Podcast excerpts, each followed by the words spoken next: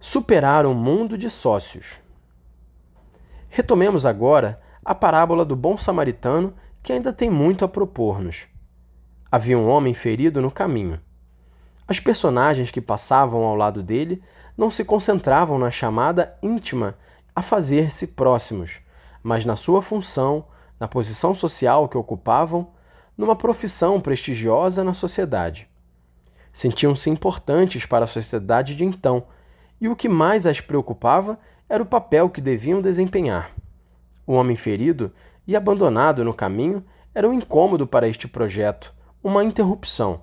E tratava-se de alguém que, por sua vez, não ocupava função alguma. Era um ninguém, não pertencia a nenhum grupo considerado notável, não tinha papel algum na construção da história.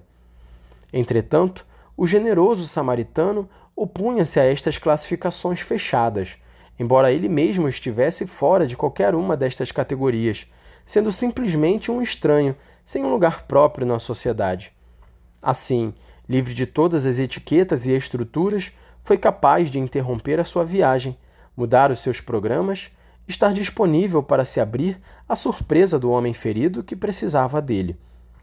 Que reação poderia provocar hoje essa narração, no mundo onde constantemente aparecem e crescem grupos sociais que se agarram a uma identidade que os separa dos outros?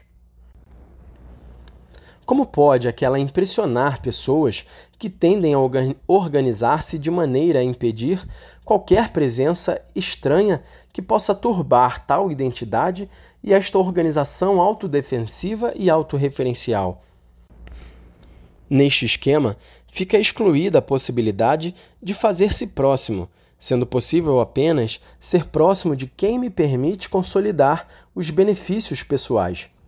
Assim, o termo próximo perde todo o significado, fazendo sentido apenas a palavra sócio, aquele que é associado para determinados interesses.